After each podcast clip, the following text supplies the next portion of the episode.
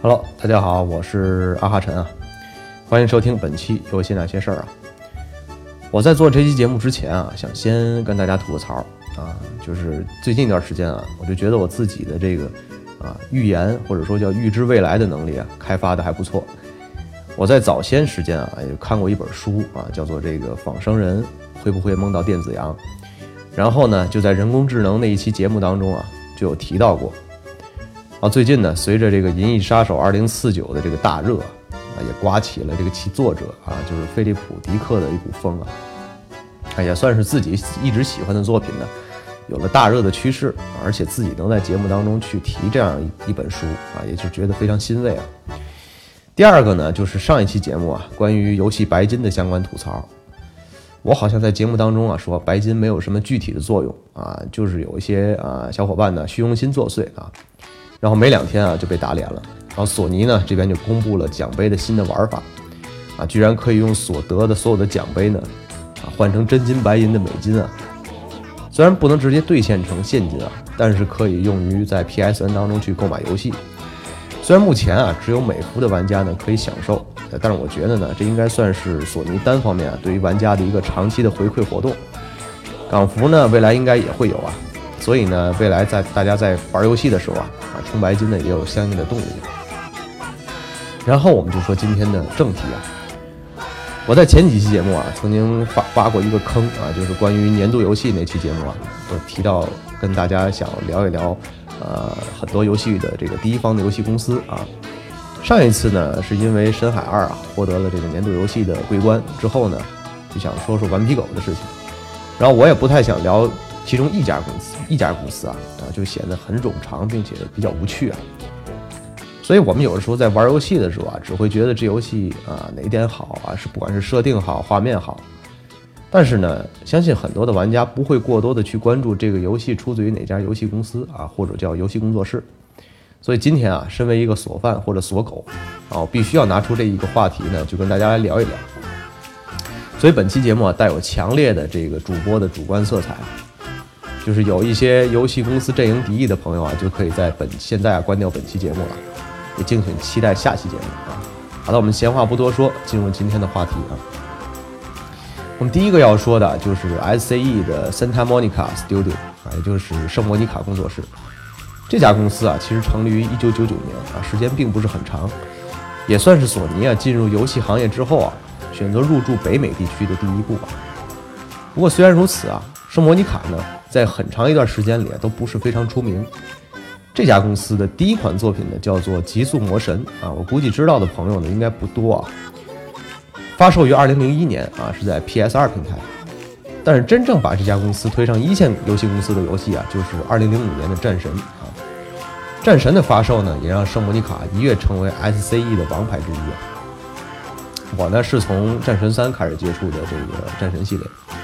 然后后来又在 PSP 上补课了这个一代和二代，我相信很多玩家呢也会有为了一款游戏买个主机的可能啊，比如说像 GTA 五啊，比如上说像这个《血缘诅咒》啊，我也是差不多在那个时候啊开始意识到玩一款独占游戏作品啊需要付出这么大的代价。然后呢，从2005年到2015年啊，圣莫尼卡呢又用十年的时间又把战神系列打磨的比较出色了，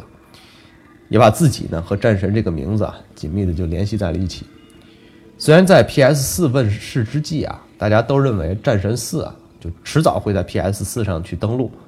但直到2015年啊，圣莫妮卡呢也是只是公布了《战神三》的重置版。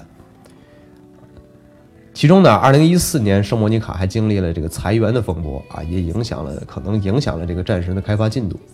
不过随着去年 E 三新战神的发布啊，让很多喜欢这个系列的玩家呢再一次看到了诸神黄昏一般的战新战神啊。啊，不过从二零一零年《战神三》啊到《新战神》的发售，也将近推迟了八年的时间啊。从希腊神话呢，也横向穿越到了北欧神话，也从固定视角的这种游戏的这个视角变成了第三人称越肩的视角，啊，也让很多玩家变得不适应了。虽然玩家们一直在期待《新战神》啊，但太多的这个流时间的流逝啊，也让很多的铁粉变得麻木了许多，啊，因为现在游戏大作太多了嘛。战神的那种风格的这种 ACT 游戏呢，变得并不是那么的独占鳌头。圣莫妮卡呢，可能未来也需要在新的 IP 上多下点功夫了。第二家游戏工作室啊，应该就是很多人心中认为是索尼头号这个王牌的工作室啊，就是顽皮狗啊，Naughty Dog。一九八四年问世的顽皮狗啊，刚刚度过了自己三十三周岁的生日啊。啊，其实早在 PS 时代啊，顽皮狗呢就凭借古惑狼系列啊，其实一直和索尼走的是比较近的。不过一直等到二零零一年的 PS 二时代，他们才正式被索尼游戏收购。随后呢，就开发了同类的这个类同类型的游戏啊，叫《杰克与达斯特》系列。然后 PS 三时代呢，他们又以这个《神秘海域》系列和《The Last of Us》啊，证明自己同样有能力驾驭顶级大作。PS 四问世之初啊，顽皮狗呢率先用这个《The Last of Us》的高清重制版啊，表示了对 PS 四主机前期的支持。而真正的重头戏呢，无非还是2016年啊正式发售的这个《神海四》。顽皮狗的口碑呢，也一直受到大家的期待啊。随着《神秘海域》的最新的 DLC 啊，《失落的遗产》这个啊落幕，深海系列呢也暂时告一段落了。但是很多玩家现在开始对顽皮狗的游戏呢产生了这种视觉的疲劳，再加上顽皮狗近期出现的一些内部的一些不太和谐的性骚扰的事件，虽然后续是啊证实是虚惊一场，但也造成了不大不小的负面影响。而且包括像最近的这个啊《The Last of Us》第二部的这个 Part Two 的这个预告片啊，也在这个巴黎游戏展放出，还被部分媒体呢诟病呢对于女性过于暴力的画面和元素啊。所以顽皮狗近期的凡事啊也是不少。不过我在我在这里需要说一下，对于一款对于人性揭秘的游戏啊，很多外国的大喷子们应该要结合游戏剧情啊，再去实地考察下之后再做评论。啊，这种断章取义呢是比较失客观性的。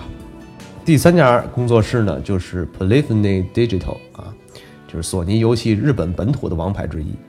一九九八年呢，GT 赛车取得首首次成功之后，啊，他们就从前身的这个 Police 啊，这个 Entertainment 正式改组。但是其实刚刚正式改组之后啊，他们的第一款作品呢并不是 GT 赛车二啊，而是同样一款现在已经被。呃，大家遗忘的一款陌生的射击游戏啊，叫做《终极推进》，这也是该工作室啊在赛车游戏之外的唯一一次啊其他类型游戏的尝试。GT 赛车系列的前五座啊，其实都是千万级的销量啊，然后在 GT 六啊这个这滑铁卢之后呢，整个系列呢就出现了一种破灭的状态。那以前几座呢的这种差距，也让很多赛车粉啊去投靠了微软的《地平线》系列。而且刚刚上市的 GTS 啊，也就是这个 GT Sport 啊，也让很多玩家觉得过于小清新和文艺了，不太能理解制作人的用意啊，所以也又显得并不是那么的接地气儿。第四家公司呢，就是啊索尼日本本土的工作室啊，也就是 Japan Studio。顾名思义啊，其实这家工作室呢，主要是这个索尼在日本方面的团队。九三年啊，这家公司就成立了啊，他们也是索尼游戏最比较资格比较老的工作室之一了。其中不乏有面向外部开发商合作一些合作的游戏啊，比如说像这个呃《暗魂献祭》啊，《自由战争》等等，还有包括像独立游戏开发者的这个专属团队啊开发的这个《东京丛林》啊《雨》这样一些作品，还有像这个啊《死魂曲》系列。当然，对于不少玩家来说啊。当中最出名的呢，还是曾经由这个上田文人率领的这个 ICO 小组啊，就是 ICO 和旺达与巨像是两这两作两部作品呢，也是他们最宝贵的贡献。PS 四时代啊，索尼这个日本的工作室呢，主要以合作为主啊，首发的游戏呢，就像这个《纳克大冒险》。除此之外啊，还传闻啊说这个《死魂曲》啊这个系列会考虑上 PS 四的新作品啊，现在也没有什么后续的消息了。而且最近上刚刚上线的这个《最后的守护者》啊，也就是这个食人大救啊，其实并不让玩家买账啊。PS 四 Pro 的表现力呢相对好一些啊，PS 四呢有部分场景有达未达到二十帧画面的这种情况，这样的一个状态呢，也成了这款游戏不太令人满意的地方。呃，不过从最近的各种捆绑打折促销来看啊，索尼其实也并没有放弃这款游戏啊。所以呢，他们也是希望在游戏后中后段的这个啊生命周期呢，能够有一些好的成绩啊。此次巴黎游戏展啊，也是放出了这个《旺达与巨像》重置版的试玩画面。这种游戏即是艺术啊，貌似在这家工作室眼里呢，一直都是像是一一个责任一般啊。索尼呢，在全球也是有很多家分工作室啊，包括像本德工作室啊、福斯特城工作室、圣迭戈工作室，还有伦敦工作室。啊，这次的这个上周的这个巴黎游戏展啊，也是展出了多个由伦敦工作室推出的新作品，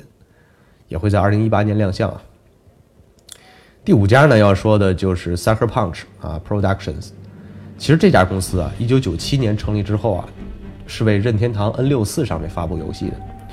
但到了 PS 二时代啊，开发了这个《角湖大冒险》之后呢，就和索尼走的比较近了。PS 三时代的作品啊，就是《恶名昭彰》啊，上个月《恶名昭彰》次子啊也是会免了。这个系列呢，也是为索尼护航啊。然后后续呢，在二零一一年，这公司出现了财政的问题，就正式被索尼收购了，成为旗下的第一方游戏工作室了。这一下呢，也就让索尼啊，在华美国华盛顿地区呢，也有了根据地啊。下面一家工作室啊，就简单提一下了啊，叫做进化工作室，就是 Evolution Studios 啊，也就是制作这个赛车俱乐部的工作室。赛车俱乐部这款游戏啊，发售前呢，多次出现跳票的状况，并且发售之后呢，又出现了一系列的问题，也破坏了游戏的体验，导致这款游戏啊没有达到预期的目标。索尼呢，当时宣布对该工作室进行结构调整，但是直到2016年啊。就正式宣布解散该工作室了，所以未来驾驶俱乐部的续作啊，至少在近期是看不到了。下面要说的呢，就是 Guerrilla Games 啊，叫原名呢叫做 Lost Boys Games，啊，是荷兰多媒体公司啊，就 Lost Boys 的一部分啊，从两千年开始呢，独立重组为 Guerrilla Games。而在二零零五年呢，索尼呢希望有一家专门开发这个第一人称射击游戏的这个制作团队。哎，就是 FPS 游戏，随后呢就将 Guerrilla Games 收入旗下，推出的游戏呢就是《杀戮地带：暗影坠落》啊，这个系列大家还是比较了解的。虽然这款游戏啊在与这个光环啊，就是 Xbox 的光环之间呢还有一些差距啊，应该算是 PS 独占最好的射击游戏了。PS 四上的《杀戮地带》呢，同样也是第一批亮相并成为 PS 四的首发作品的。除此之外呢？就有今年啊，有年度游戏竞争力的这个一款游戏叫做《地平线：零之曙光》啊，也是出自这个工作室。《地平线》这款游戏啊，虽然主线流程稍微比较短啊，啊，后期装备好了之后呢，也变成了从这种《刺客信条》的潜入类型游戏啊，变成了《辐射四》这种突突突啊，就或者叫无双游戏。不过整个游戏的剧情啊，世界观。啊，人类末日的这种体现，机械动物的这种设定啊，依然是非常出色和眼让人眼前一亮的。这款游戏呢，也在最近呢是公布了最新的 DLC 啊，可玩性也是比较高的。好了啊，一会儿下了节目之后啊，我要去继续干地平线的这个 DLC 了。然后还有英国剑桥工作室出的这个小小大星球啊，还有 Insomniac Games 出的这个锐气叮当啊，还有像这个八达碰和捉猴了的这个日本东京工作室等等啊。我在这儿呢就不一一说明了啊，大家可以自行百度去查一下。其实不管索尼在全球有多少工作室啊，玩家都希望呢这些工作室能多出一些游戏大作。在全球来说啊，其实 PS 二时期呢，更多的是日本本土的工作室啊做出的贡献更大。但目前这个阶段啊，依旧是那几个铁三角的公司在支撑大局，啊就是 SCE 啊，还有这个圣塔莫妮卡，还有像这个呃顽皮狗。在进入次时代之后啊，大家玩游戏呢，多少会对于这个依赖画面的游戏呢，产生了这个审美疲劳。那么这些以画面取胜的 IP 呢，未来也是任重而道远啊。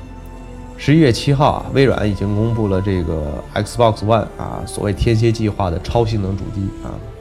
索尼受到的威胁呢，依旧很大。不过我们大家啊，作为一群吃瓜群众啊，业内的良性竞争越激烈啊，最终受益的依然是玩家。好的，本期呢关于索尼第一方工作室的内容呢就先聊到这儿。我是阿哈陈啊，我的 QQ 群是一五二六九五二二幺。游戏生来有趣，让我们下期节目再见。